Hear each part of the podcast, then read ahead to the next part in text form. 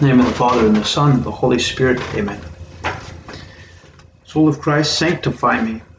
Body of Christ, save me. Blood of Christ, inebriate me. Water from the side of Christ, wash me. Passion of Christ, strengthen me. O good Jesus, hear me. Within thy wounds, hide me.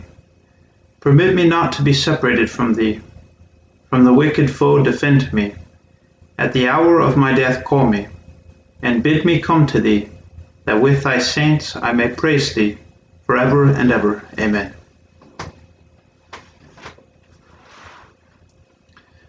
We now begin the second week of the exercises.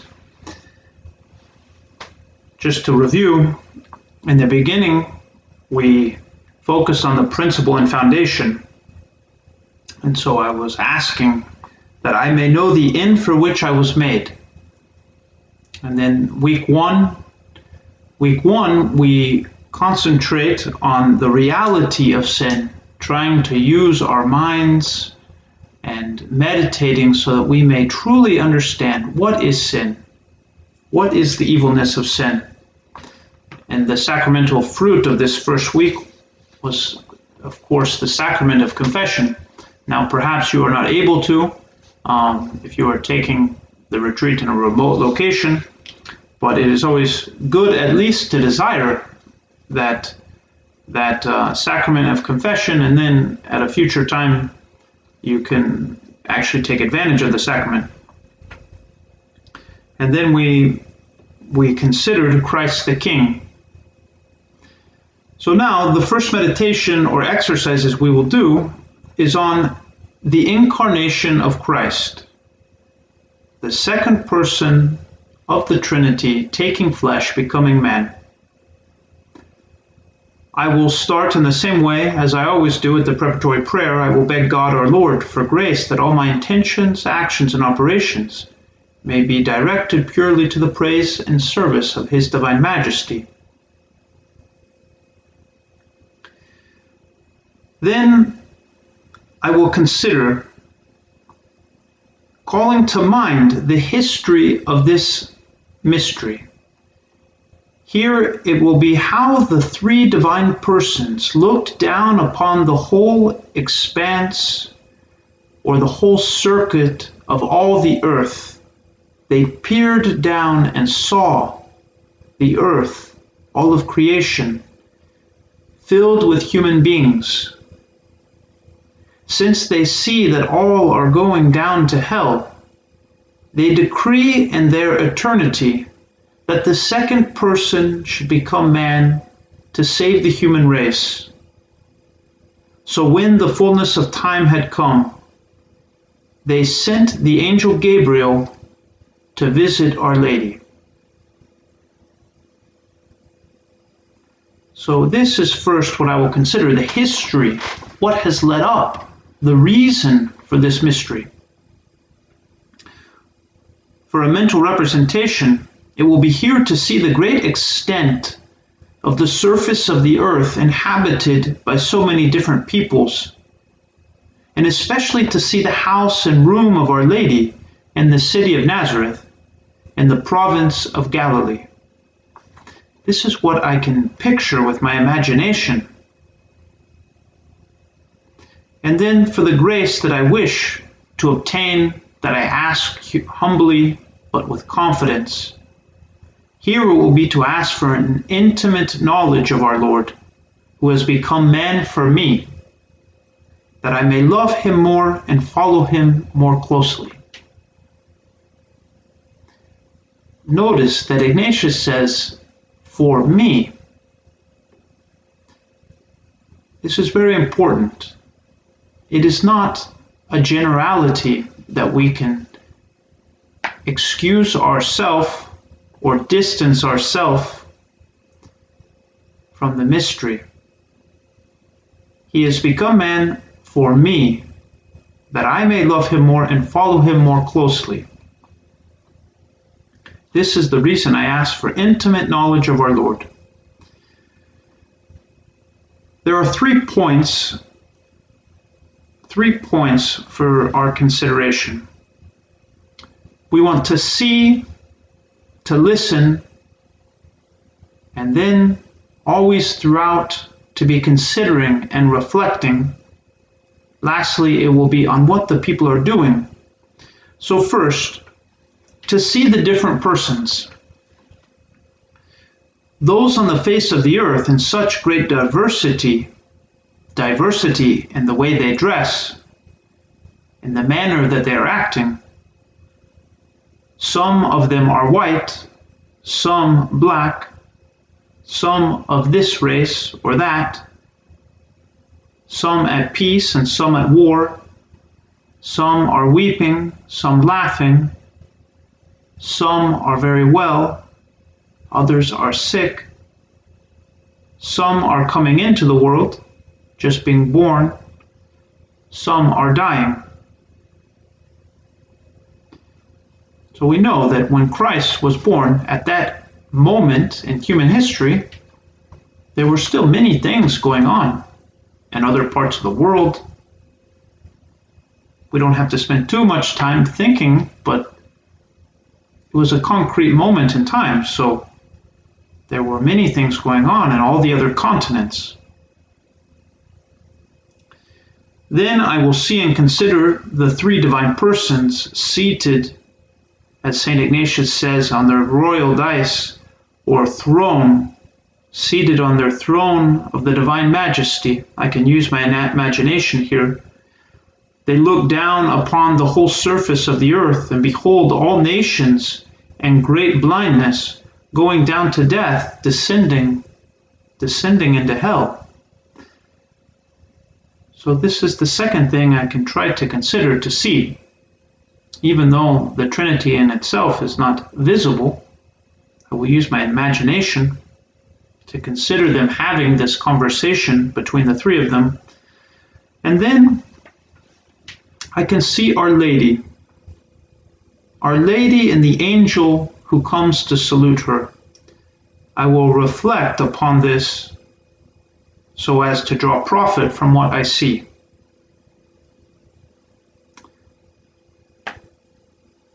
Secondly, I will try to listen to what the persons on the face of the earth are saying, how they speak to each other, some of them swearing, blaspheming. I will, I will also hear what the divine persons are saying. As they say to each other, Let us work the redemption of the human race, and other such conversations. So, this is what I'm trying to do. I'm trying to enter into the conversation to see all of the diversity, but then specifically, what are the three persons of the Trinity saying? Or what are the key, key people that are present in the mystery of the Incarnation? What is that conversation? And then I will listen to what the angel and Our Lady say. What might that conversation have been? I mean, we know we know Our Lady gives her fiat, but what was the environment like? After considering these things, finally I will reflect upon all of this and try to draw some profit from the words spoken. And then, thirdly, will be to consider what the persons on the face of the earth are doing. Not just to see them, not just to hear them speaking, now to see what are they doing? What are these free people doing? For example, they are wounding, they are killing others, some are going down into hell. Or also, what are the divine persons doing? Namely, working the most holy incarnation, designing it, putting it into act, and likewise, what the angel and Our Lady are doing, how the angel carries out his office as the ambassador of God, or how Our Lady humbles herself, how she offers thanks to the Divine Majesty. So, after seeing what all the different characters, the different people are doing, I will reflect and also draw fruit from these details. Now, in the colloquy, I will think over what what I ought to say to the three divine persons. What is proper? Or how should I respond and speak to the eternal Word who has become incarnate? Or how to speak to his mother, Our Lady? So I will have these conversations according to the light that I have gained in the meditation, begging always for the grace to follow to follow more closely and more intimately our Lord, who has just become man for me. And then I can close with an Our Father.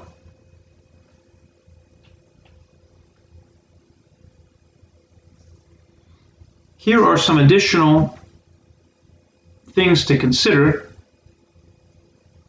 Perhaps it will help. First, as Ignatius tells us, that we are going to try to see the characters. We are to hear them and then to consider their actions. And actions they are the sign of what is within a person. Good actions always go with the disposition of a good heart. It was Jesus himself that said, You will know them by their fruit. You will know them by their fruits. Matthew chapter 7, verse 16. The two are always together. The disposition in someone's soul and their heart and the way they act. We cannot separate them. We read in the Old Testament, it says, God regretted that he had created man when he saw their evil thoughts and actions. So the thoughts that led to the actions, the actions are a sign, they indicate what is going on deep within a person. In Genesis chapter 6 verse 5 it says the Lord saw the wickedness of man was so great on the earth and that every imagination of thought of his heart was only evil continually. Because of the righteousness of Noah, this was the reason that God did not do away with man. But still, most of the people there was sinfulness in their imaginations and their thoughts, and all of this led to evil actions. Or St. Paul, he taught the Christians how much to value good works. In the book of Titus, chapter 2, verses 2 and 3, we read Older men are to be dignified, self controlled, sound in faith and love and in steadfastness. Older women likewise are to be reverent in behavior, not slanderers. They are to teach what is good. St. Paul knew well the teaching of Christ. Christ, who says, What comes out of a man is what defiles a man. For from within, out of the heart of man, comes evil thoughts, fornication, theft, deceit, envy, pride, foolishness. But all of these evil things come from within. So again, the actions are so important, whether they be good actions or evil actions, but they, they are the result of what is from within. And this is something for us to consider when we imagine the vast diversity of people at the time of the incarnation, actions that come forth from a good heart producing good, and those actions that were coming from evil hearts. Every sound tree bears good fruit, the bad tree bears evil fruit. This was what was happening in the world. This was the context in which the three divine persons started discussing and trying to put the mystery of the incarnation in action. Also, the divine persons have actions that are attributed to them. We compare the way that God acts and the way that human beings act. There is a different starting point of these actions, the ones that come from the divine will, and the actions that come from a human being, a human heart. The divine intellect is perfect. The Holy Trinity is perfect in all their actions and in the intention which they have for doing actions. Working man's redemption through the incarnation. This was the result of God's pure and simple goodness. Christ said, I did not come to judge the world, but to save the world. John chapter 12, 47. Or he says, I have come down from heaven not to do my will, but the will of him who sent me. John chapter 6, verse 38. But when it comes to the actions of other men, it is not so predictable. We know with God, when He acts, it is always out of His goodness. The intention is always correct, good, in order to spread goodness. But it is not so predictable with men. Sometimes the actions of men are evil, and no way can they be justified, such as when men take innocent life. We read in the Old Testament, it says, Israel has filled this place with the blood of innocents. They have built the high places of Baal to burn their sons in the fire as burnt offerings. We see that there are sometimes actions of men that are just in no way justified. They are evil. And then sometimes men do acts that are good good in themselves, but they can do them for the wrong reasons. Jesus says sometimes they disfigure their faces so that their fasting may be seen. So fasting is good, but they were doing it for the wrong reason, so it was not good for them. Or sometimes there are those who do good actions for a good purpose, this is like the Roman centurion. The Jews asked Jesus to heal the son of the Roman centurion. They besought Jesus earnestly, saying, He is worthy to have you do this for him, for he loves our nation. He built us the synagogue. So we also see people that do things for a very good purpose, and it is commendable.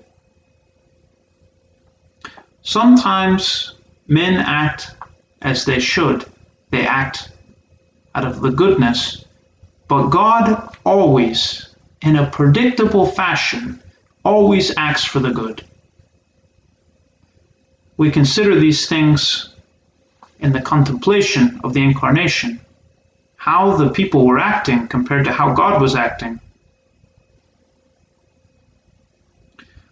There could be objections that are raised Someone might say, they might argue, hearing about the incarnation before it happened, they might even argue saying this does not seem like a good idea. If they were to hear about this plan, if they were consulted to give some advice to the Trinity, the second person of the Holy Trinity, they might say, for him to be hid in the appearance of a frail human body, the body of a baby, wrapped in swaddling clothes, in comparison with whom the whole universe is accounted as very little compared to him. If someone were to tell them that this prince should be departed, that he should leave his eternal throne and be transferred to the world of the created world, we can see that someone might have an objection to the idea of the incarnation. And St. Augustine, he responded to this question or this idea. He says, This is the thought of men who are not able to see anything beyond what is obvious. But God is great not in mass, but in his might. Hence, the greatness of the Trinity's might is not intimidated by smallness. So St. Augustine says that that many times we are not able to see beyond what is obvious. The ways of God are so much more perfect. For another objection, someone might argue the incarnation was less helpful for men. After all, if God were to come so close to human beings, so intimately close, men might lose their reverence for God's omnipotence. Men revere God the more by considering him as so far above them, so far beyond man's senses. The Lord is high above all nations, and his glory above the heavens. Who is as the Lord our God? It might seem unfitting for man's salvation that God should be made like us, assuming flesh. And to this objection, St. Thomas Aquinas, he says, by taking flesh, God did not lessen his majesty. Rather, in consequence of the incarnation, reverence, reverence for God has increased. This is because reverence naturally grows with knowledge. Reverence naturally grows when we have knowledge of God. The more a person knows God, the easier it is to have reverence for him because they see the reality, the goodness, the greatness, the power of God. Inasmuch as he wishes to draw near to us by taking flesh, God greatly drew us to know him. All of this, all of this mystery, and for me, all of this for me. In this contemplation, St. Ignatius, he wants us to see the people, all of these free people acting on their freedom. He wants us to hear as they speak, even the Trinity, how they are speaking to each other, the divine persons. And then observing the way that they act, why they act, what is the purpose for which they are acting, what is the result, the fruit of their actions. So you can take all of these things, focus on the part that you think is good for you in the meditation, enter into the colloquy, speak according to the light that you have gained in the meditation, asking for the grace to follow and imitate more closely our Lord, who has become man for me. This is a very important part of, of your time, is to enter into the, the colloquy, to have a very good conversation, always with humility, but with confidence. The two are not opposed. So enter into those colloquies and this is what St. Ignatius would have us do. In the name of the Father, and the Son, and the Holy Spirit. Amen. Hail Mary, full of grace, the Lord is with thee. Blessed art thou among women, and blessed is the fruit of thy womb, Jesus. Holy Mary, Mother of God, pray for us sinners, now and at the hour of our death. Amen. In the name of the Father, and the Son, and the Holy Spirit. Amen.